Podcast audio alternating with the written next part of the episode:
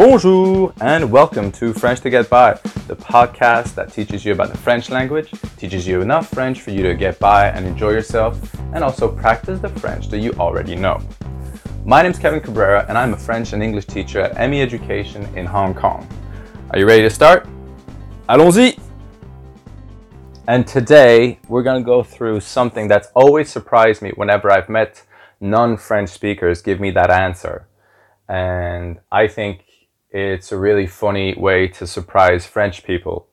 So, this is the answer when people ask you, Do you speak French? Because usually I've noticed, and this is like as, as certain as it goes, whenever you meet people and they're like, Oh, you're French or you speak French, they'll say one or two words in French, right?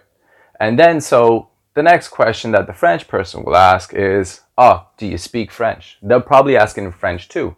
Vous parlez français? Or tu parles français? Now, as a non native speaker, or even somebody who knows very little about French, the best answer you can give is the following Je gazouille. Je gazouille. Now, the the story behind that, what it means, it's it's slang. It's a bit of a it's a very fresh verb. It's only been around for a for a handful of years, maybe a bit more actually in the French dictionary. And it means I dabble, I play around, I I dip my toe in it.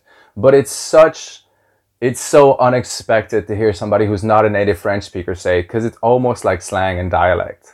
So, and I assure you, every time I've heard it, and I've heard it a couple of times until I caught on that basically it's part of a movie and that's where people got it.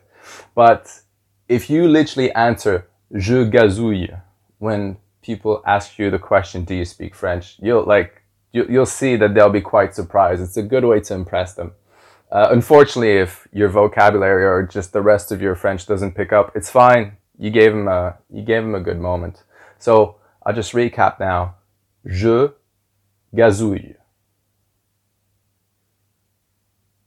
Je gazouille. So there you go. Neat little trick to impress the French people around you. Um, that's it for today. Remember to practice, practice, practice. And I'll see you next time. Au revoir.